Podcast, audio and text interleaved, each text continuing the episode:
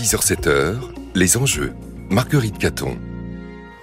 Bonjour, bonjour à tous. Nous sommes lundi 8 mai. Vous écoutez France Culture. Bon réveil et bienvenue dans les enjeux. Des enjeux territoriaux à 6h10 consacrés aux loups qui gagnent du terrain en France. Des enjeux internationaux à 6h40 pour parler du retour de la Syrie dans la Ligue arabe. Mais d'abord, à 6h, voici Clara Lecoq-Réal et le premier journal de la matinée.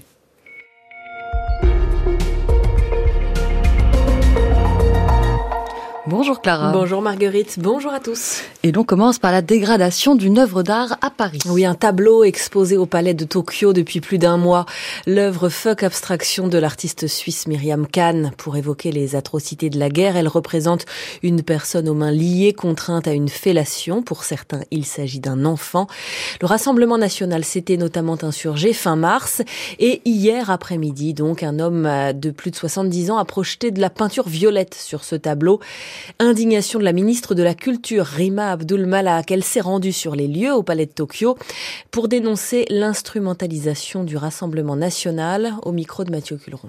Là, il y a eu véritablement une instrumentalisation par une députée du Rassemblement national. Si elle n'était pas venue faire cette vidéo ici, la diffuser sur les réseaux sociaux en sortant l'œuvre de son contexte, s'il n'y avait pas eu cette énorme polémique qui a été déclenchée vraiment à raison, à dessein par le Rassemblement national, on n'en serait pas là, on n'aurait pas eu cette dégradation et on aurait eu un débat apaisé autour de ce que cet artiste suisse de 73 ans, Myriam Kahn, essaye de dire à travers cette exposition pour dénoncer les horreurs de la guerre. Il y aurait peut-être eu des réactions euh, euh, choquées, blessées, heurtées, mais il y aurait eu un débat beaucoup plus apaisé.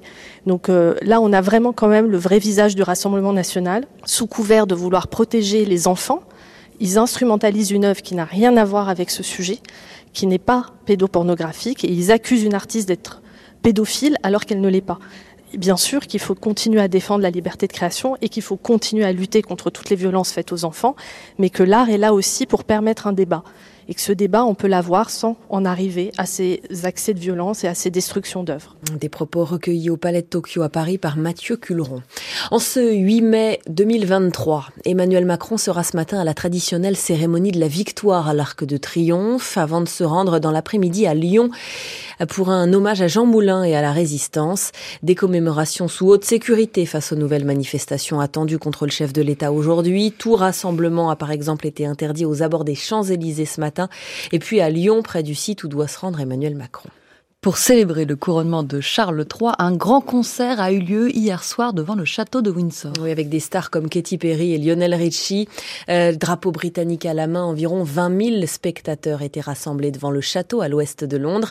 Un concert retransmis dans une centaine de pays. Charles et Camilla étaient présents dans la tribune avec plusieurs membres de la famille royale. Charles III, qui a par ailleurs demandé que cette journée, aujourd'hui lundi, soit chômée dans le pays pour que les Britanniques puissent aider des associations caritative. De l'aide peut-être pour les Soudanais. En tout cas, le patron des affaires humanitaires de l'ONU discute avec des émissaires de l'armée et des paramilitaires soudanais réunis en ce moment en Arabie saoudite. Il négocie le passage d'une aide humanitaire. Plusieurs cessez-le-feu n'ont pas été respectés ces trois dernières semaines. Le conflit interne a fait plus de 700 morts. En République démocratique du Congo, le bilan des inondations s'alourdit à près de 400 morts. Inondations et glissement de terrain à cause des fortes pluies de jeudi dernier dans le sud Kivu. Nous ferons le point sur ces inondations dans le prochain journal sur France Culture. Ce sera à 6h30. D'ici là, notez qu'au Canada, c'est toujours la sécheresse et des incendies qui ravagent l'ouest du pays, l'état de l'Alberta. 29 000 personnes ont dû quitter précipitamment leur maison à cause d'une centaine de feux. 28 incendies ce matin ne sont toujours pas maîtrisés. En France, le ciel s'annonce nuageux du sud-ouest jusqu'au nord quelques pluies près de la Manche ce matin. Euh, près de la Manche, en Bretagne et en Normandie, il fait 13 degrés, pareil à Paris, 14 degrés ce matin à Strasbourg et Bordeaux, 17 degrés à Lyon et 19 à Marseille. Il est 6h04. Ce sont les enjeux sur France Culture avec vous, Marguerite Caton. Merci, Clara Lecoq-Réal. Prochain journal à 6h30. France Culture. L'esprit d'ouverture à l'occasion de la Journée de l'Europe le 9 mai qui commémore l'acte fondateur de l'Union, une série sur l'avenir du projet européen de quatre points de vue différents. Julie Gacon. Nous parlerons du point de vue de la Pologne, l'État-nation avant tout, de l'Allemagne, entre idéal fédéraliste et réel politique, de la France, la puissance par l'Union, enfin des Pays-Bas, la loi du marché. Culture Monde, du lundi au vendredi à 11h sur France Culture, franceculture.fr et l'appli Radio France.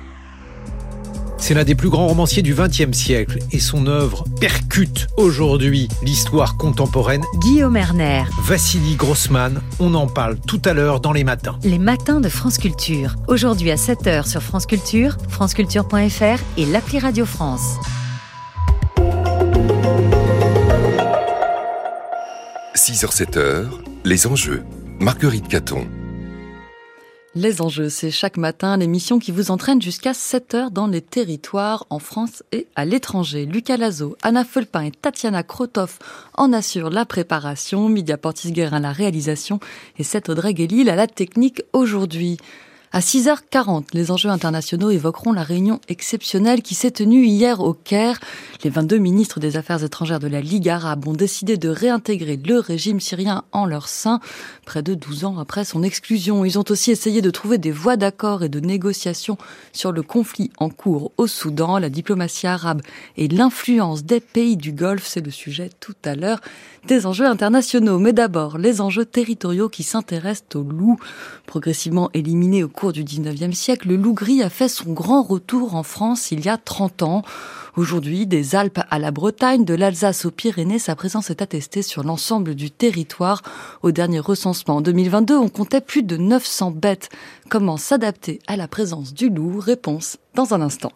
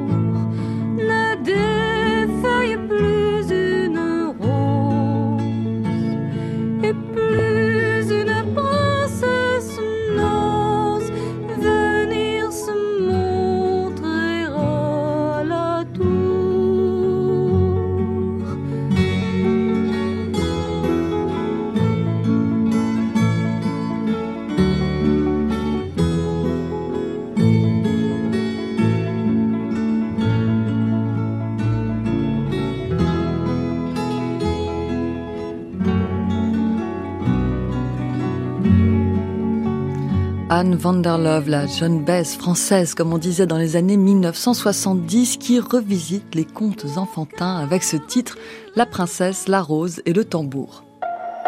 France Culture. Les enjeux. Marguerite Caton. 6h09 sur France Culture, l'heure des enjeux territoriaux consacrés ce matin aux loups. De plus en plus souvent, au détour de la presse régionale, on tombe sur des histoires de loups. Le Dauphiné libéré mentionnait 15 brebis blessées ou tuées mercredi dernier dans le Grésivaudan.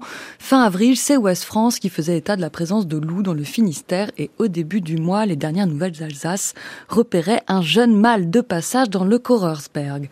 Aujourd'hui, le loup semble avoir gagné l'ensemble du territoire français, ce qui impose de nouvelles mesures d'adaptation. Pour en parler, nous sommes en ligne avec Farid Benamou. Bonjour. Bonjour. Vous êtes géographe, chercheur associé à l'Université de Poitiers. Dites-nous, est-ce qu'il est courant de voir au printemps les jeunes loups s'aventurer en dehors des espaces communs de la meute et peut-être explorer de nouveaux territoires? Oui, mais d'ailleurs, ça, ne, se produit pas uniquement au printemps. Hein. On, peut le, on, peut le, voir aussi euh, euh, au cours de l'hiver. Euh, au moment où euh, en, fait la meute a fini sa phase de, de reproduction, c'est-à-dire que la meute c'est un groupe où il y a un couple reproducteur, un mâle et une femelle, et puis comme la ressource alimentaire, c'est-à-dire le, les, les, grands herbivores principalement c'est une ressource qui est finie sur un territoire, eh bien euh, quand la meute est entre guillemets en surnombre, eh bien euh, les jeunes euh, partent et c'est à ce moment-là qu'ils vont aller dans toutes les directions, faire quelques dizaines, quelques centaines, voire on a des records à plus de 2000 km et c'est à ce moment-là qu'on peut les voir apparaître dans des zones où a priori le loup n'était pas présent et c'est exactement ce qui se passe en France. Et c'est ainsi du coup que le loup s'est progressivement étendu par une colonisation du, du territoire depuis les Alpes en 1992 jusqu'à aujourd'hui, peut-être, vous allez nous le dire, Farid Benamou, l'ensemble du territoire? Alors, l'ensemble du territoire est potentiellement maintenant euh, concerné, euh, mais ce qui ne veut pas dire que l'installation de l'espèce euh, sera pérenne, parce que on, considère que le loup est, installé entre guillemets quand on a euh, des indices euh, qui sont euh, collectés deux années consécutives. Et grosso modo, d'ailleurs la, carte elle est disponible auprès de l'office l'office français de la biodiversité. Grosso modo, là où l'installation elle est, elle est pérenne, c'est-à-dire elle est là depuis plusieurs années. c'est principalement dans, dans les Alpes, dans le, le, le, sud du Massif central, dans les Pyrénées-Orientales, dans grosso modo dans l'est de la France. Euh, et maintenant, en effet, on commence à voir, bah, comme vous l'avez cité en introduction, de, de, de, de nouvelles zones en, en Nouvelle-Aquitaine, en Normandie, en Bretagne, dans les Ardennes, euh, où euh, on, commence à avoir quelques indices. Alors, on, on les a pas toujours, euh, comment dire, de manière continue, mais ce sont des choses à, surveiller. Et vu l'état de, je dirais, des, des milieux et, et, du, et du territoire qui est adapté à la présence du loup maintenant, eh bien, ce sont des, des choses qui peuvent, qui pourraient euh, se, se, produire dans la, dans la durée. Qu'est-ce que vous voulez dire par l'état des milieux aujourd'hui? C'est-à-dire que, en fait, pour que pour que les loups euh, s'installent, il faut qu'ils aient euh, à manger et euh, il faut qu'ils aient à manger toute l'année. une zone une zone de reproduction, mais ça l'animal est assez opportuniste, hein, donc il suffit qu'il y ait quelques quelques bois ou des zones subnaturelles relativement tranquilles où, il peut se où il peut se cacher. Et puis surtout, il, lui faut principalement des, des, grands herbivores type euh, euh, chevreuil, euh, cerf, biche, sanglier. Et une, une fois qu'il est installé dans une zone où il y a cette ressource alimentaire là, eh bien il peut s'installer parce qu'il faut qu'il puisse avoir de la nourriture l'hiver. Alors bien évidemment, et on va en parler, il peut aussi s'attaquer à la faune domestique. Euh, mais disons que le, euh, le loup, pour que l'installation soit pérenne, pour diverses raisons, ne peut pas uniquement se fonder sur la ressource alimentaire domestique, parce que d'une part, elle peut être intermittente dans la mesure où les hivers sont rentrés, euh, les, excusez-moi, les animaux sont rentrés l'hiver, et puis d'autre part, ça, ça peut attiser tellement de tensions qu'il peut être amené parfois dans le cadre de tirs de dérogation. Farid Benamou, j'ai l'impression qu'on a une ouais, petite... pour chasser. Pardon, vous disiez qu'il avait, il risquait aussi d'être pourchassé lors des tirs. On va en effet y venir. Selon le Dauphiné libéré en date du 3 mai, c'est dans un hameau de la commune de Sainte-Marie-du-Mont, donc on est en Isère, que sous une maison à 30 mètres d'un abribus s'est produite l'attaque où 15 brebis ont été blessées ou tuées. Alors Farid, Benamou, est-ce que le loup peut s'approcher des habitations? Est-ce qu'il peut constituer une menace pour l'homme?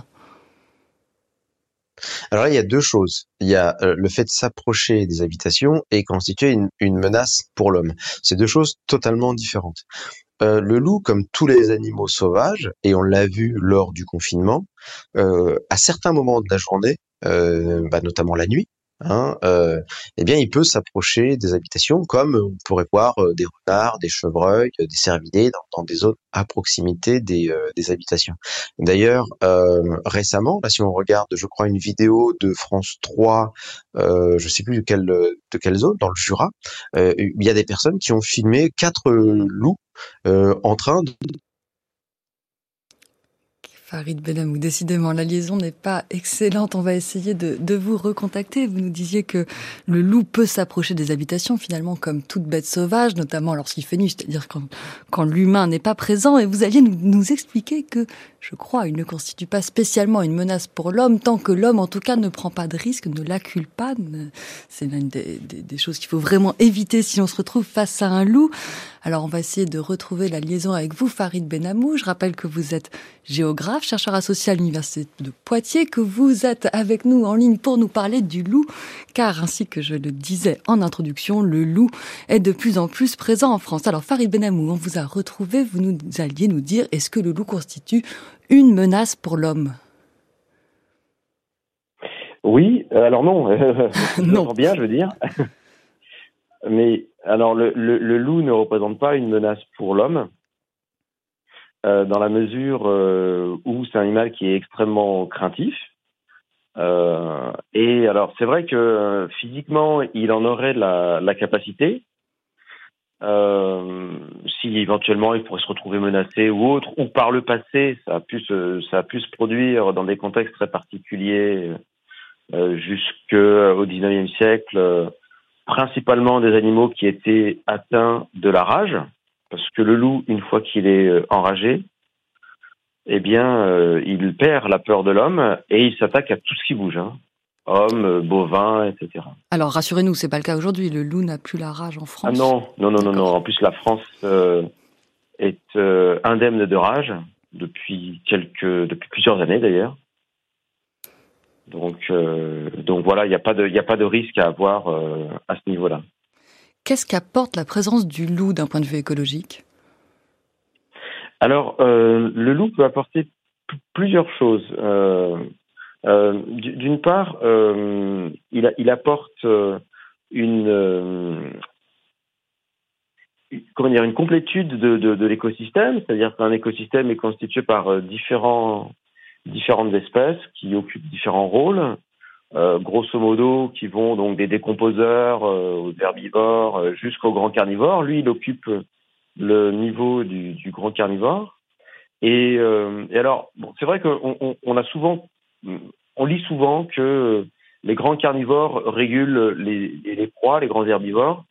C'est ce sont les, les deux en fait, puisque le nombre de, de grands carnivores est lié à la ressource alimentaire et ce qui se passe notamment ici, euh, dans les, grosso modo, dans les forêts, euh, euh, c'est que le, le, loup peut avoir un impact sur le comportement des, des, des, grands herbivores qui, quand ils sont en densité trop forte, peuvent avoir un effet euh, parfois nocif sur la régénération des forêts.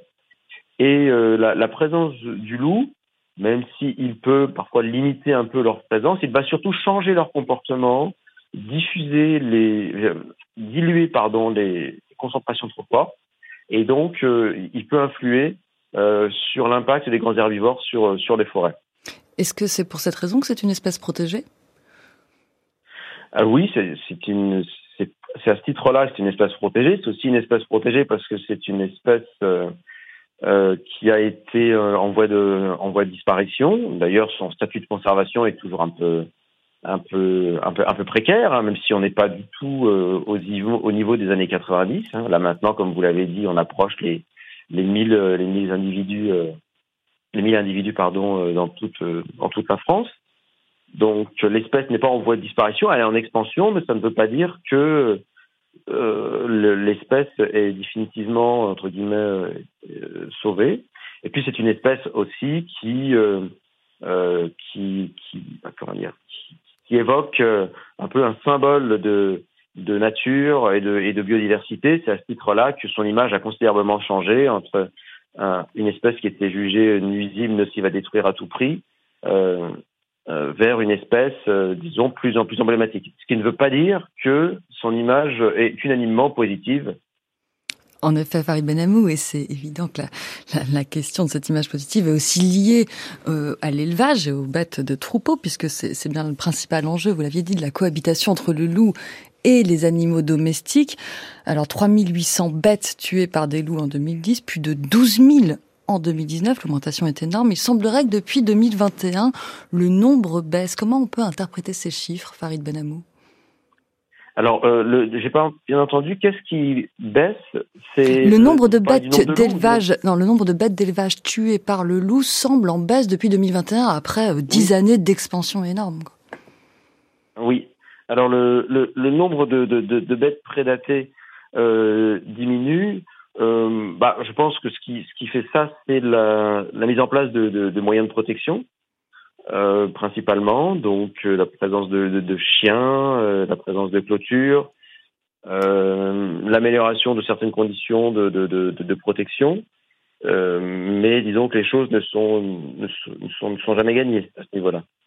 Mmh, vous dites euh, toutes ces mesures de protection ont joué un rôle important. Il faut dire que de gros investissements ont été consentis, euh, que ce soit pour indemniser les éleveurs ou aussi pour protéger les troupeaux.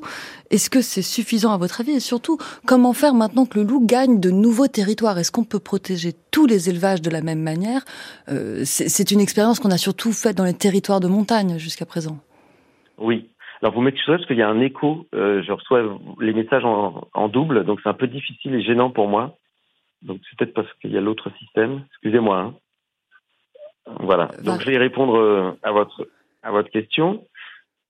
Voilà. Euh, donc c'était votre votre question euh, concernait qu'est-ce qu'il s'agirait de faire pour améliorer. Euh, Disons qu'est-ce que la, protection des, des, des animaux d'élevage est possible dans les nouveaux espaces où le loup est présent oui, alors euh, c'est vrai que c'est beaucoup plus, enfin ça peut être compliqué, même si ça a toujours été compliqué, parce que même dans les zones alpines, les vieilles zones de colonisation, euh, il y avait des, il y avait des zones donc des zones d'alpage, des zones ouvertes, euh, qui étaient entre guillemets euh, plus faciles, même si c'est jamais vraiment facile à protéger, puisque avec un berger, des, des clôtures euh, mobiles euh, et, euh, et, les chiens de protection, il y avait un dispositif qui pouvait relativement bien, bien marcher.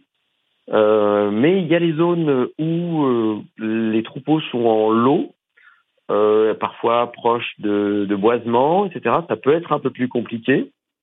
mais il y a toujours un peu, comment dire, du, des adaptations.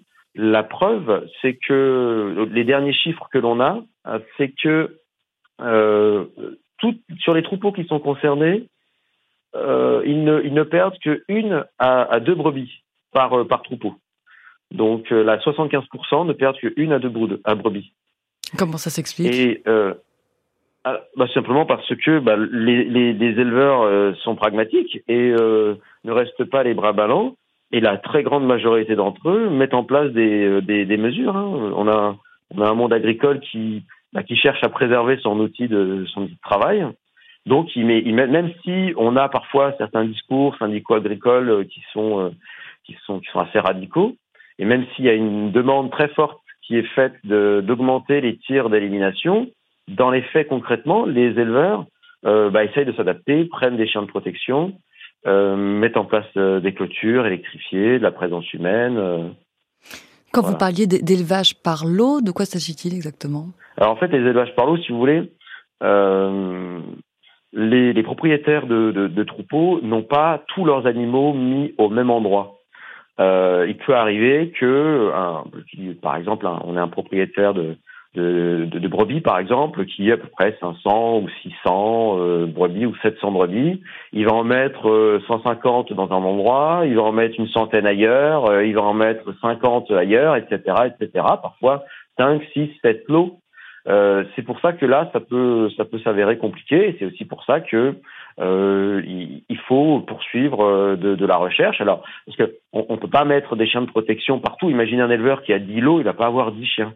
Euh, mmh. en revanche, il peut mettre en place une position, euh, une localisation tournante de, de, de, ces chiens en fonction des zones qui peuvent être jugées à risque. S'il y a un bois, s'il y a une zone euh, qui n'est pas qui n'est pas débroussaillée, mettre en place des clôtures électrifiées, des, des, des bergers tournants, des comment dire, des, des, barrières végétales assez denses. Enfin, il y a, il y a il y a beaucoup de choses, il y a beaucoup de choses encore à, à faire, tout en utilisant les, les, les outils que les, les, les pouvoirs publics mettent déjà en place.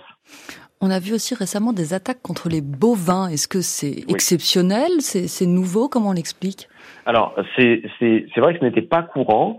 Euh, ce n'est pas la majorité, mais c'est quelque chose de tout à fait possible, notamment, euh, notamment à l'égard des, des, plus jeunes, plutôt donc les, les veaux. Alors, la première fois que j'avais vu ça, moi, c'était déjà il y, a une, il y a une quinzaine d'années en Isère, dans des zones où, euh, où on, on, regroupait les veaux sans les adultes. Parce qu'il est vrai qu'en présence d'adultes, de, les loups ont plus de mal, puisque les, les, les, vaches, et éventuellement le taureau, mais plutôt les vaches, peuvent défendre leurs petits. Mais même dans ces contextes-là, euh, il suffit que les loups puissent réussir à détourner l'attention de, de, l'adulte et peuvent isoler le, isoler le veau. C'est vrai que c'est principalement des veaux qui sont, euh, qui sont attaqués, c'est quelque chose de possible. Euh, mais ce n'est pas la majorité. Parce que les loups, en fait, sont des animaux qui sont, qui sont très adaptables. Dans, dans le milieu euh, sauvage, très souvent, on pensait que le loup ça hésiterait de s'attaquer au sanglier. Le sanglier étant euh, beaucoup plus combatif. Mais en fait, non, il y a, des, il y a certains secteurs où, où, le loup peut tout à fait s'attaquer au sanglier. Est-ce qu'on sait, en quelques mots, Farid Benamou, à quoi va ressembler le futur plan loup pour la période 2024-2028 Et est-ce qu'on va vers plus de tirs, à votre avis? Alors le, problème c'est cela, hein. c'est-à-dire que pour le moment euh, on a l'impression que les pouvoirs publics, tout en ayant mis de gros moyens, notamment au niveau des, des moyens de protection, euh, est face à une espèce de vide stratégique. C'est-à-dire qu'on est, on semble être passé à une volonté légitime de limiter les dégâts aux troupeaux, à une volonté de limiter le nombre de loups. Or, il n'y a pas de corrélation hein, entre le, fait de limiter le nombre de loups et de limiter les dégâts. C'est pas parce qu'on va limiter ou tuer plus de loups qu'on va avoir moins de moins de dégâts dans les parcs nationaux. Les dégâts euh, euh, diminuent le plus rapidement possible et c'est la seule zone en France où, euh, où il n'y a pas de où il n'y a pas de tir d'élimination. Euh, il y a à peu près il y a plus de, entre il y a plus de 170 loups qui sont éliminés. Et là, moi, ma crainte de ce plan national loup, c'est que pour les autorités européennes, on dise oui, on continue à protéger le loup. Regardez, son état de conservation progresse, mais qu'on facilite euh, qu'on facilite les tirs juste pour faire peur, pour, pour faire plaisir aux groupes de, de, de, pression des chasseurs et éventuellement de certains éleveurs, mais ce n'est pas ce n'est pas la meilleure solution parce que ce n'est pas ça qui fait véritablement diminuer les, les dégâts sur les troupeaux. Merci beaucoup Farid Benamou, merci beaucoup d'avoir été l'invité des enjeux territoriaux ce matin pour évoquer la difficile cohabitation du loup et de l'agneau. Je rappelle que vous êtes géographe chercheur associé à l'université de Poitiers. Les enjeux à retrouver sur franceculture.fr et l'appli Radio France. Vous écoutez France Culture, il est 6h27, quelques mots de vos programmes. Le cours de l'histoire entame une série consacrée au Moyen Âge, quatre bons conseils issus de la période médiévale pour gouverner, réformer, devenir beau et tolérant. C'est toute cette semaine à partir de 9h à 11h. C'est l'avenir de l'Europe qu'explore Culture Monde, du point de vue de Varsovie ce lundi, de Berlin demain, puis de Paris et d'Amsterdam. À midi, bienvenue au club Passe à table en compagnie de deux chefs, Georgiana Viu et Alessandra Montagne Gomez, qui racontent la place de l'amour des sentiments et des émotions dans leur cuisine. On les écoute. Euh, quand moi je cuisine, j'y mets vraiment tout mon cœur. Au-delà des émotions, c'est aussi tout le cœur. Et, les émotions, en fait, finalement, je, dis que si on est de bonne humeur, enfin si moi je suis de bonne humeur, ma cuisine elle est juste euh, incroyable. Et si euh, je suis triste ou malheureuse ou en colère, c'est pas possible de cuisiner comme il faut. Donc du coup, quand je rentre en cuisine, je préfère vraiment être voyez, zen et posé. Parce que je crois que ce n'est pas possible, avec toute la technique du monde, de faire une cuisine euh, euh, goûteuse ou en tout cas qui procure du, plaisir si on n'est pas un tant soit peu euh, zen. Oui, pour mm. moi, c'est pareil. Moi, je mets tellement d'amour, tellement d'attention, tellement d'énergie positive dans ma cuisine. Parfois, je ferme les yeux et puis au passe, Aurélien me demande, chef, je peux récupérer l'assiette? Je dis non, non, j'ai pas fini. Enfin, je mets un peu d'amour et je mets mes mains carrément sur l'assiette. C'est tellement fort. Là, il y a pas très longtemps, j'ai entendu ma sous-chef qui s'adressait à, à, un apprenti qu'on a avec nous depuis plusieurs mois maintenant, en lui disant alors c'est bon, t'as goûté, c'est bon? Alors il a, il, a dit oui, oui, oui, oui, oui, et elle a goûté à son tour. Et bon, il savait pas que j'étais en train de les observer. Et à un moment, il lui dit il manque pas quelque chose. Alors il regoute, il dit non, je vois pas, je sais pas. Et elle lui répond bah, de l'amour, non, il manque pas un peu d'amour. Est même un peu d'amour, Mathéo. J'étais tellement fière, mais j'avais les larmes, j'étais tellement fière. Je me suis dit, mais ça y est, ils ont capté le truc, quoi. Georgiana Viou et Alessandra Montagne Gomez au micro d'Olivia Gesbert, c'est ce midi dans Bienvenue au Club. Auparavant, dans à peine une demi-heure, vous entendrez les matins de Guillaume Erner, une question du jour, quel héritage pour Philippe Solers, et puis une exploration de l'œuvre de Vassili Grossman et de ses échos contemporains, c'est à écouter dès 7 heures. France Culture, l'esprit d'ouverture. En ce mois de mai, les vacances d'été se préparent pour beaucoup dans un contexte où l'urgence écologique et l'explosion chaque année plus importante du tourisme de masse rend plus ambigu le fait même de se déplacer. Emmanuel Laurentin. En Italie, mais aussi dans certaines villes touristiques du bord de mer en France, des municipalités réfléchissent même à contingenter le flux touristique, mais les revenus issus du tourisme font vivre de nombreux territoires. Que serait un bon tourisme? C'est la question que pose le temps du débat. Le temps du débat, aujourd'hui à 18h20 sur France Culture, franceculture.fr et l'appli Radio France. France Culture, il est 6h30, le journal de Clara Lecoq-Réal.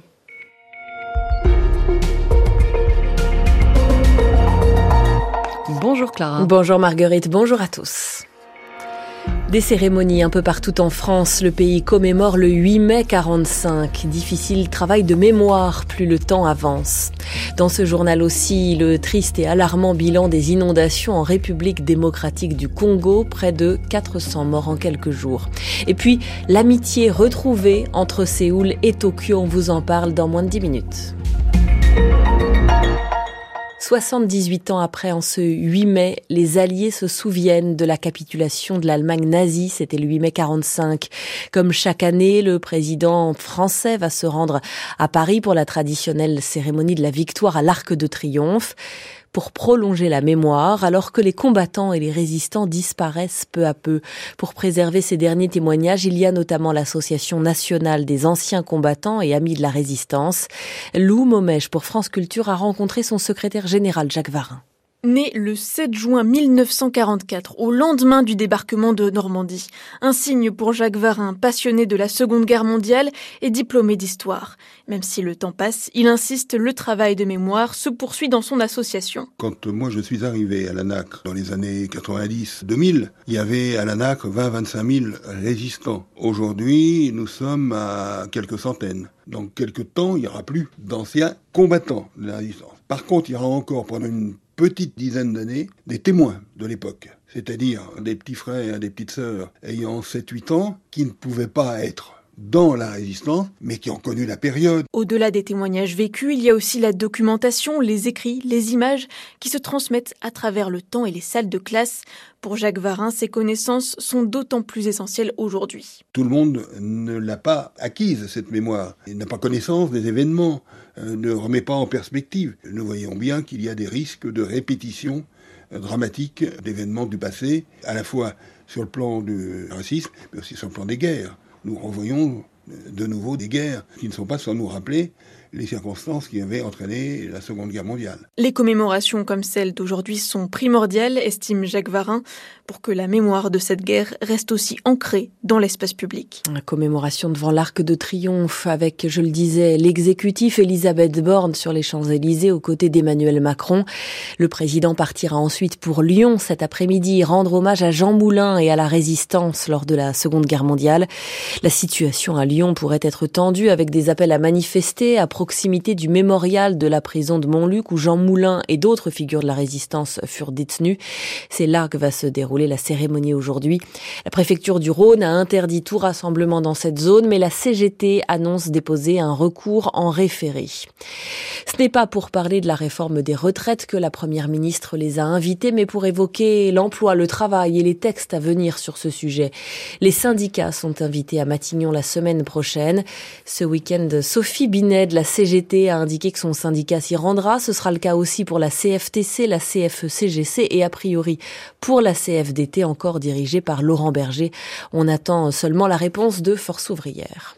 France Culture, il est 6h33. Des inondations en République démocratique du Congo ont fait plus de 400 morts. Oui, la région du Sud Kivu a connu des pluies diluviennes depuis mercredi dernier et le bilan n'est que provisoire, Eric Biegala. Pour le moment, les 394 victimes officiellement dénombrées hier correspondent aux corps retrouvés. Il y en a certainement encore beaucoup d'autres. Hier après-midi, l'administrateur du territoire de Calais, sur les bords du lac Kivu, euh, précisait que 120 corps avaient été repêchés dimanche dans le lac sur lequel passe la frontière avec le Rwanda voisin. Les très fortes pluies qui se sont abattues sur la région depuis mercredi ont gonflé les rivières se déversant dans le lac Kivu et sur les bords desquels sont installés les principaux villages des environs. Des crues soudaines ont manifestement emporté des quartiers entiers d'habitation, souvent des maisons peu solides. Nombre des habitants de la région sont en effet des personnes déplacées par la guerre qui sévit dans la province mitoyenne du Nord Kivu. Kinshasa, la capitale, a annoncé l'envoi d'une mission gouvernementale pour appuyer le gouvernement provincial dans la gestion de la catastrophe. Médecins sans frontières a également indiqué avoir dépêché une équipe d'urgence sur place. Cette catastrophe est survenue deux jours après les inondations qui ont fait au moins 131 morts et détruit des milliers de maisons au Rwanda voisin. Aux États-Unis, dix jours après l'annonce de sa candidature pour la présidentielle de 2024, Joe Biden se fait toujours relativement discret. À 80 ans, il ne multiplie pas les meetings et cela interroge. Reportage Loïc Loury. Ne dites pas qu'il est vieux, mais qu'il a de l'expérience. Voilà ce qu'affirmait Joe Biden il y a huit jours lors du dîner des correspondants. Un sage, ajoute-t-il, décidément bien discret, rien au programme du week-end, pas de meeting en vue, et des face-à-face avec la presse au compte-goutte quatre fois moins en deux ans que son prédécesseur, Donald Trump, qui se moquait d'ailleurs récemment de son aîné depuis le New Hampshire. Biden a lancé sa campagne, tenez-vous bien, dans une vidéo préenregistrée. Mais quand vous voulez être président, on pourrait imaginer qu'au moins une fois vous vous lèveriez pour annoncer je suis candidat. Sauf que Joe Biden a sans doute tout intérêt à rester en retrait. Il évite les bourdes dont il est si familier. Il laisse les républicains s'entre-déchirer et il profite de sa position à la Maison Blanche pour faire campagne comme si de rien n'était dans un pays où le sortant est plus souvent réélu que défait. Mais si rien ne presse à un an et demi du scrutin, le démocrate devra bien finir par se montrer davantage. Un programme trop léger ne ferait qu'alimenter les critiques sur son âge, la plus grande de ses faiblesses politiques. Loïc Loury depuis New York pour France Culture. Les États-Unis encore qui se réjouissent du rapprochement entre deux de ses alliés, Corée du Sud et Japon. Les, le premier ministre japonais est à Séoul depuis hier, c'est une première depuis 12 ans. La faute jusque-là à une décision de justice sud-coréenne, elle ordonnait à des entreprises du Japon de verser des compensations financières à cause du travail forcé subi par des Coréens entre 1910 et 1945. C'est oublié depuis quelques mois et pour transformer cette détente entre les deux pays en une collaboration durable, les dirigeants sud-coréens et japonais tentent de convaincre leurs opinions respectives. Les précisions de Nicolas Roca. Les relations bilatérales entre la Corée du Sud et le Japon sont aussi une affaire de politique nationale et le sommet de ce dimanche l'a à nouveau prouvé. L'opposition sud-coréenne a déjà accusé le président Yoon d'oublier l'histoire au profit des relations avec Tokyo et dénonce l'absence d'excuses officielles du premier ministre japonais. Fumio Kishida a assuré que son cœur saignait lorsqu'il pensait aux victimes de la colonisation, un sentiment personnel qui n'est pas une position officielle de l'État japonais, même s'il a réitéré l'engagement de son gouvernement aux excuses faites à plusieurs reprises par ses prédécesseurs. Difficile pour lui d'aller plus loin sans heurter l'aile droite de son parti. Yoon Suk-yeol avait de son côté froissé l'opinion publique sud-coréenne en abandonnant les demandes de dédommagement par des entreprises japonaises des victimes de travail forcé durant la colonisation. Fumio Kishida a fait un pas vers Séoul sur un autre dossier sensible, celui du rejet des eaux contaminées de Fukushima. Des experts sud-coréens sont invités à étudier le traitement des 1,3 millions de tonnes d'eau utilisées pour refroidir les réacteurs après le tsunami en 2011 qui seront bientôt déversés dans l'océan Pacifique. L'heure est désormais aux affaires alors que le Premier ministre japonais rencontre ce lundi les dirigeants des grands groupes sud-coréens. Un rapprochement sur le front économique qui doit se poursuivre dans les prochains mois, sauf si un énième désaccord historique ne vient perturber le renouveau des relations entre Séoul et Tokyo. Des nuages et des températures homogènes, voilà la météo du jour en France métropolitaine. Ce matin, comptez 14 à 19 degrés. 6h38, Marguerite, c'est à vous. Merci Clara Lecoq-Réal. Prochain journal de la rédaction à 7h. 6h-7h, les enjeux. Marguerite Caton. C'est une institution dont on parle peu, mais qui vit pourtant des évolutions importantes à l'heure actuelle. La Ligue arabe, créée en 1945, largement dévolue à l'organisation de la solidarité des pays arabes face à Israël, s'est retrouvée progressivement affaiblie, disloquée. Mais dans dix jours, l'Arabie saoudite récupérera pour un an la présidence de la Ligue.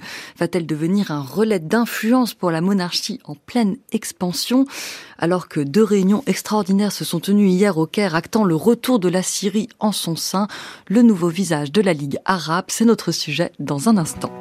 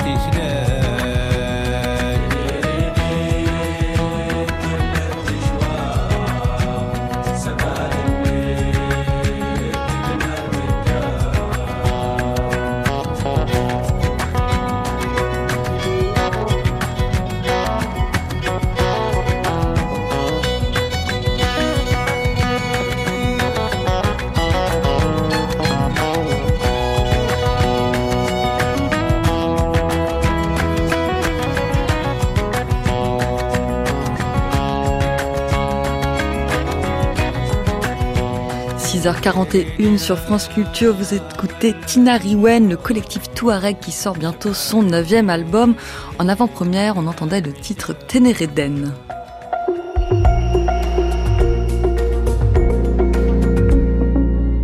France Culture, c'est l'heure des enjeux internationaux. Hier, ils étaient 22 autour de la table, les 22 ministres des Affaires étrangères des pays de la Ligue arabe, réunis au Caire pour deux réunions extraordinaires l'une consacrée au Soudan, l'autre à la Syrie. Et voilà que l'institution que d'aucuns jugeaient moribonde a décidé de former un groupe de contact sur le Soudan et surtout de réintégrer la Syrie de Bachar el-Assad dans son sein. Douze ans après son exclusion, le geste est un symbole fort des recompositions moyen-orientales. Pour en parler, nous sommes en ligne ce matin avec Rachid Chaker. Bonjour. Bonjour. Vous êtes enseignant-chercheur en relations internationales à l'école navale. Est-ce que c'était une annonce attendue, la réintégration de la Syrie dans la Ligue arabe, ou c'est une surprise de votre point de vue? Alors, c'était pas véritablement une surprise dans la mesure où cela faisait plusieurs semaines qu'il y avait des tractations qui avaient été engagées sur le sujet. On avait déjà préalablement à ça assisté à un réchauffement des relations entre la Syrie et les Émirats arabes unis. Il y a quelques semaines, le ministre euh, saoudien des Affaires étrangères s'est rendu à Damas et on avait un certain nombre d'États arabes, même d'ailleurs une majorité, qui militaient justement pour cette réintégration. Là où c'est une demi-surprise, c'est que finalement certains États qui opposaient leur veto à cette réintégration, tels que le Qatar, où on a entendu parler également du Maroc, ont finalement accepté de lever leur opposition et ont euh, validé de fait le retour de, la Syrie dans l'organisation. Il semblerait que ce retour soit assorti de, conditions, dit le communiqué, euh, sans que l'on en sache beaucoup plus. Est-ce que vous avez des éléments? Alors oui, il semblerait que la Syrie se soit engagée dans le même temps à euh, favoriser euh, l'aide humanitaire, le, cheminement de l'aide humanitaire vis-à-vis des populations, à lutter contre certains trafics de drogue, notamment le Captagon, et euh, d'une manière générale de stopper les opérations militaires. Hmm, vous avez mentionné l'opposition euh, du Qatar et du Maroc aussi à cette réintégration. Enfin, opposition dans le mois dernier. Qu'est-ce qui a changé en un mois pour ces deux pays? Ou alors qu'est-ce qu'ils ont obtenu en échange de ce retour en grâce de Bachar el-Assad? Alors déjà, je pense qu'il y avait de fortes pressions de la part de l'Arabie saoudite et des Émirats pour que ces deux États ne bloquent pas le retour de la Syrie dans la Ligue arabe. Donc ça, c'est une première chose, les pressions saoudiennes. Ensuite, il faut se souvenir que même si la Ligue arabe réintègre la Syrie en son sein, chaque État conserve sa possibilité de ne pas rétablir personnellement ses relations diplomatiques. C'est-à-dire que le Qatar, par exemple, via la voix de certains officiels, a dit que ça ne changerait rien à la position du Qatar vis-à-vis de la Syrie et que l'État du Qatar n'était pas encore prêt à rétablir ses relations avec... Euh, avec Damas. Donc, ce qui signifie finalement que euh, la portée de cette réintégration est toutefois limitée, même si c'est un symbole, fort, hein, naturellement, mais ça n'oblige pas les États membres à rétablir leur relation avec la Syrie. Qui tenait le plus à ce retour grâce, à votre avis? Est-ce que c'est l'Arabie saoudite ou les Émirats? Alors, il semblerait que sur le plan diplomatique, ce soit surtout l'Arabie saoudite qui était moteur. Naturellement, les Émirats le voulaient et ils ont engagé leur rapprochement avec la Syrie bien avant les Saoudiens. Mais là, c'est véritablement une forme de lobbying saoudien pour qu'il y ait, euh, qui a abouti finalement à cette accélération des choses. Mais naturellement, le fait que les Émirats y étaient également favorables a énormément joué dans l'équation. Quel est l'intérêt de l'Arabie Saoudite? C'est quoi? C'est la lutte contre le trafic de, de, de drogue? Vous avez parlé du Captagon qui, qui, transite largement, disons que la, Syrie exporte largement en Arabie Saoudite. Est-ce que c'est cette question de la drogue ou il y a d'autres intérêts, notamment peut-être financiers, dans la reconstruction de la Syrie?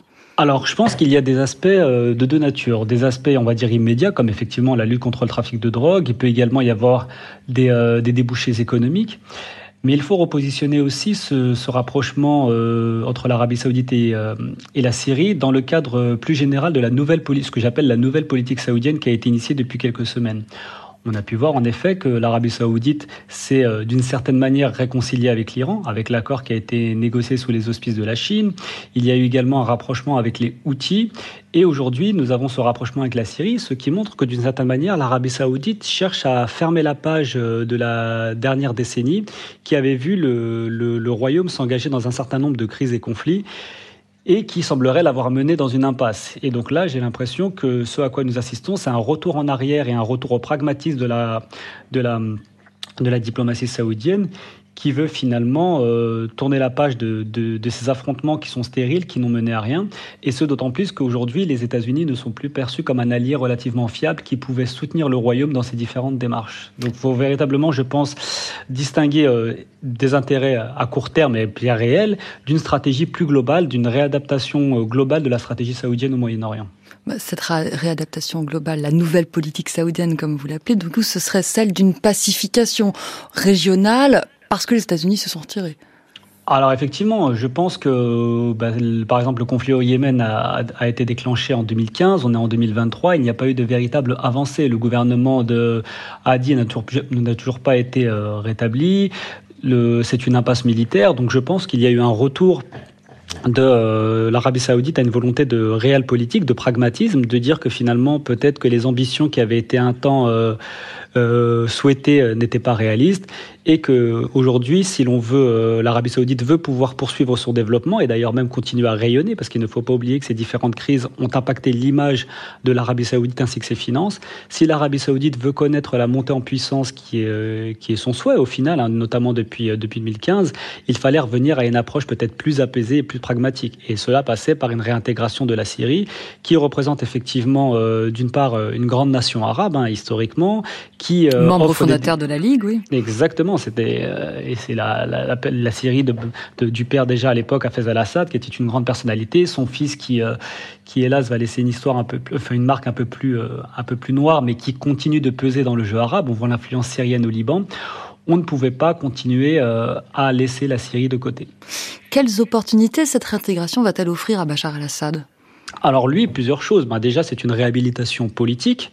Ça va peut-être euh, susciter des ambitions euh, en dehors de, du monde arabe, c'est-à-dire on commence à certains commencent à faire un lobbying pour que l'Europe aille vers une démarche similaire, de dire bon bah finalement voilà euh, la, la guerre syrienne est, fait pas, désormais partie du passé, il faut normaliser. Donc pour lui c'est une première victoire, une reconnaissance finalement de euh, bah, de sa d'une certaine manière de sa réussite à, à, se maintenir au pouvoir. Et ensuite lui euh, ce qu'il espère naturellement c'est d'obtenir des fonds, notamment des États du Golfe pour la reconstruction, puisque la Syrie et un grand nombre de villes sont complètement détruites. Il y a besoin d'investissements massifs pour reconstruire le pays. Cette normalisation est une première étape. Si l'on prend un peu de distance et que l'on que l'on regarde le pôle maghrébin, le second pôle en fait de la Ligue arabe avec celui du mhm. Golfe, quel est, comment expliquer la décision de réintégration? Comment expliquer le changement de, de pied du Maroc? Et puis, plus largement, pour, pour eux, c'est une décision qui, qui n'apparaît que, que symbolique alors, ça dépend de quels États. L'Algérie, depuis plusieurs années déjà, militait pour euh, la réintégration de la Syrie. Et d'ailleurs, elle, elle, elle, a exercé un, lobbying assez actif ces derniers mois. Ce qui d'ailleurs est intéressant de souligner, c'est que l'Algérie a été écartée par l'Arabie saoudite d'un grand nombre d'initiatives qui ont été prises ces dernières semaines concernant la Syrie, alors que l'Algérie occupe la présidence tournante de la Ligue arabe. Donc ça, c'est un premier point.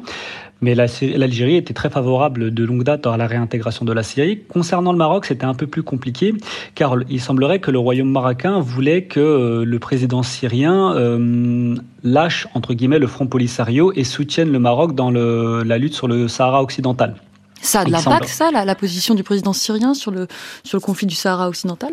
Non, mais je pense que c'est une volonté. Alors, c'est un impact, non, mais c'est une dimension où le Maroc, on voit, il est particulièrement sensible. Hein. On a pu voir à quel point cette donnée a pu jouer dans les accords d'Abraham et la normalisation avec Israël. Donc je pense que le Maroc se disait j'ai un moyen de, pression et un levier de pression vis-à-vis de la Syrie, peut-être m'en servir, mais euh, je pense que la pression saoudienne et émirienne était beaucoup trop forte. L'autre sujet important des réunions d'hier, c'était le Soudan, dont il faut rappeler qu'il est un État membre de la Ligue. Un groupe de contact a été annoncé, composé de représentants de l'Égypte et de l'Arabie saoudite. Est-ce qu'on sait, euh, Rachid Chaker, comment c'est censé fonctionner un groupe de contact? Alors, pour l'instant, euh, c'est vrai que c'est une formulation qui est assez floue. Ce que l'on sait, c'est que les, Émirats arabes unis, d'une part, mais surtout effectivement l'Arabie saoudite et l'Égypte, ont une forte influence euh, au Soudan. Ils ont leur relais, ils, ont, ils sont à proximité, enfin, ils ont des proximités avec les deux euh, généraux qui s'affrontent. J'ai l'impression que la position de la Ligue arabe est plus une position qui appelle à soutenir les initiatives engagées par ces deux États, l'Égypte et l'Arabie saoudite, plus qu'une véritable initiative arabe à proprement parler. Hmm, du coup, ça irait du coup en faveur du, du général Al-Bourhan, parce que si on, il semblerait qu'au sein de la Ligue arabe, les, les, différents pays ne penchent pas tous pour le même euh, groupe soudanais. C'est-à-dire que on dit que l'Égypte soutient l'armée, le général Al-Bourhan, de même que l'Arabie saoudite, et qu'à l'inverse, les Émirats arabes unis entretiendraient des liens avec euh, les forces de soutien rapide du général Emeti. Donc il y a, il y a des dissensions à l'intérieur de la Ligue arabe? Euh, alors oui, il y, a, des dissensions effectivement. Bon, c'est pas nouveau. Hein. On a pu voir déjà pendant les printemps arabes les dissensions qu'il y a pu y avoir en Libye, en Syrie ou même euh, dans d'autres États en Égypte. Mais là, effectivement, le Soudan, on dit que les Émirats arabes unis sont très euh, très alliés du, du général Emeti, puisqu'il semblerait qu'ils aient un certain nombre de convergences de points de vue et qu'il ait les faveurs d'Abu Dhabi. Et ce qui risque de compliquer la donne, puisque en réalité, il n'y a pas de front arabe uni sur cette question soudanaise. Les Émirats arabes unis ont leurs propres intérêts, ils ont une politique particulièrement proactive en Afrique, hein, ça a été largement étudié, et donc ils cherchent à avancer leur pion d'une certaine manière, ce qui ne va pas nécessairement dans le sens des intérêts d'une part des Soudanais et surtout de l'Égypte et des euh, et des Saoudiens. Donc là, on risque de se retrouver là aussi face à une impuissance arabe avec des acteurs qui vont jouer chacun leur partition. Et du coup, le groupe de contact est censé euh, juste s'aligner sur la position saoudienne. Quelques mots de cette politique africaine des Émirats arabes unis. Quels sont leurs intérêts au Soudan? Alors il faut savoir que d'une manière générale, les Émirats arabes unis ont diversifié leur économie et euh, pour ne pas être uniquement dépendants du, du, pétrole et ont développé un certain nombre d'industries, notamment euh, l'agriculture, tout ce qui est relatif à l'agroalimentaire. Et en ce sens, le Soudan est un État qui offre un certain nombre d'opportunités, notamment sur le domaine de l'agriculture, sur le domaine de l'élevage, sachant que des États comme euh, les Émirats arabes unis importent une grande partie de leur nourriture, réaliser des investissements dans des États tels que le Soudan permet de leur garantir une forme de sécurité alimentaire même s'il y a aussi d'autres éléments derrière, tels que l'uranium, des choses de ce genre. Et soutenir euh, le général Emeti, c'est un, pari qui pourrait être gagnant pour les Émirats arabes unis. Ça semble étonnant si l'Arabie saoudite, l'Égypte, tous les voisins sont plutôt du côté d'Al-Bourhan. Alors oui, mais il n'est pas nouveau que les Émirats arabes unis jouent, on va dire, euh, de façon solitaire. Au Yémen, c'était un peu déjà le cas. Eux s'étaient focalisés sur le sud et on avait même accusé à un moment donné les Émirats arabes unis de vouloir revenir à, à une partition du Yémen. Donc si vous voulez, les divergences massives entre les États du Golfe eux-mêmes n'est pas une divergence, n'est pas une nouveauté. Ah. En revanche, euh, il faut voir effectivement dans quelle mesure ces, ces rivalités et ces soutiens potentiellement respectifs fournis par euh, les différents acteurs peut contribuer à prolonger la crise. Et pour l'Arabie saoudite, quel est l'objectif? Quel rôle cherche-t-elle à jouer dans la région soudanaise? Alors, même au-delà de la région soudanaise, on voit que depuis un certain nombre d'années, l'Arabie saoudite essaye de se poser comme la puissance stabilisatrice et médiatrice. C'est-à-dire que dans un certain nombre de conflits, elle essaye, et notamment on a pu le voir à ma grande surprise il y a quelques mois en Afrique de l'Est, elle essaye de devenir une puissance qui influe et peut contribuer à la résolution des conflits. Et donc aujourd'hui, ce qui se passe au Soudan, c'est qu'elle a des contacts avec les deux parties qui s'opposent et elle espère ainsi renforcer son influence et sa position de puissance dominante dans la région. C'est véritablement un nouveau leadership de l'Arabie saoudite qui est en train de se concrétiser, qui s'était pendant un temps uniquement limité au monde arabe, mais qui aujourd'hui dépasse largement les frontières du monde arabe pour aller même dans l'Afrique euh, et la corne de l'Afrique même. Et alors, dans le cadre de ce nouveau leadership, quel rôle peut jouer la Ligue arabe, sachant que le 19 mai, la prochaine réunion de la Ligue aura lieu à Riyad, que l'Arabie saoudite va prendre la présidence de l'institution à la suite de l'Algérie. C'est une, une enceinte importante pardon, pour l'Arabie saoudite, la Ligue arabe? Alors, c'est surtout une instance qui lui permet, à mon sens, de faire avaliser ses choix. C'est-à-dire que l'Arabie saoudite essaye de faire que la politique de la Ligue arabe s'aligne sur ses intérêts personnels. Et ça, c'est quelque chose que l'on a pu voir de longue date, déjà dès les débuts des printemps arabes.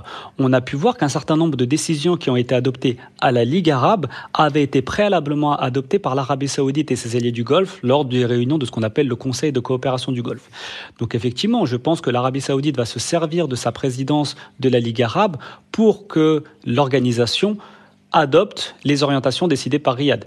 Et là, c'est un premier succès avec ce qui s'est passé avec la Syrie. L'Arabie saoudite voulait la réintégration de la Syrie dans le monde arabe, au sens politique, et la Ligue arabe a suivi. Mmh, du coup, la Ligue arabe va jouer le rôle d'une instance de légitimation en fait, d'Arabie saoudite.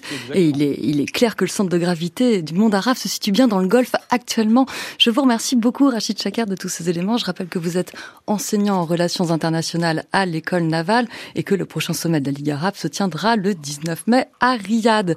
Mais voici la fin des enjeux. Rendez-vous demain dès 6 heures du matin pour de nouveaux enjeux territoriaux puis internationaux. France Culture. L'esprit d'ouverture. À l'usage du présent, les bons conseils du Moyen Âge. Xavier Mauduit. Petit détour médiéval pour gouverner autrement, à l'exemple des rois francs, et apprendre à écouter les doléances pour faire passer les réformes. Le Moyen Âge a beaucoup à nous enseigner, même des leçons de tolérance. Quelques conseils médiévaux avec la rigueur de la science historique, pour être le plus beau des jouvenceaux, la plus belle des jouvencelles. Le cours de l'histoire, du lundi au vendredi à 9h sur France Culture, franceculture.fr et l'appli Radio France. À l'occasion de Barvalo, la nouvelle exposition du MUSEM consacrée aux populations romanies d'Europe, France Culture propose en exclusivité un épisode de LSD, la série documentaire, dans l'ombre de l'antiziganisme. Rendez-vous pour une séance d'écoute collective vendredi 12 mai à 18h30 dans l'auditorium du MUSEM à Marseille, en présence de Perrine Carvran, productrice de la série, et des membres de l'équipe de conception de Barvalo. Entrée libre dans la limite des places disponibles. Plus d'informations sur le site de France Culture et du MUSEM.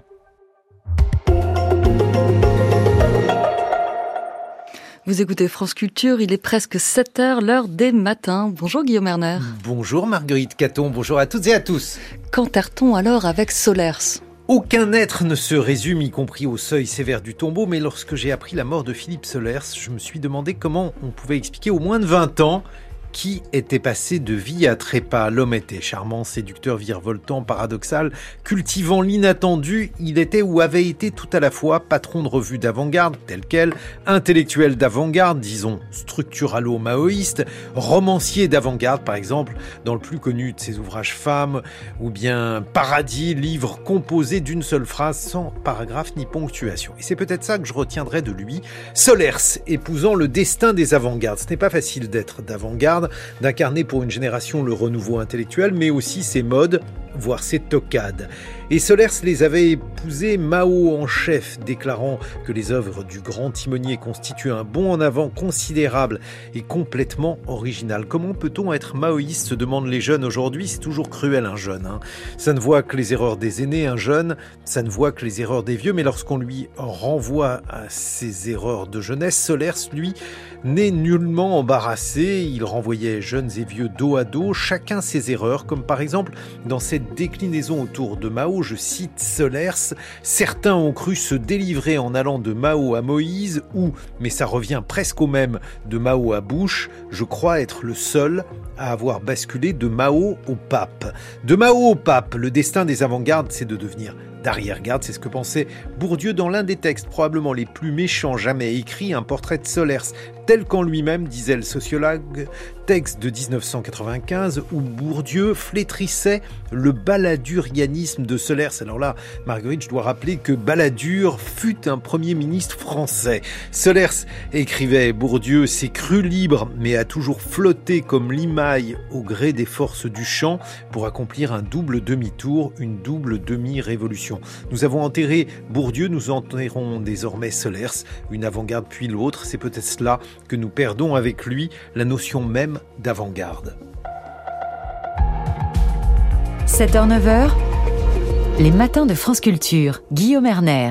Et puis en ce 8 mai, 8 mai 2023, où l'on commémore un autre 8 mai 1945, on va parler de l'un des plus grands écrivains du XXe siècle, Vassili Grossman, a raconté la guerre. Il est 7 heures sur France Culture.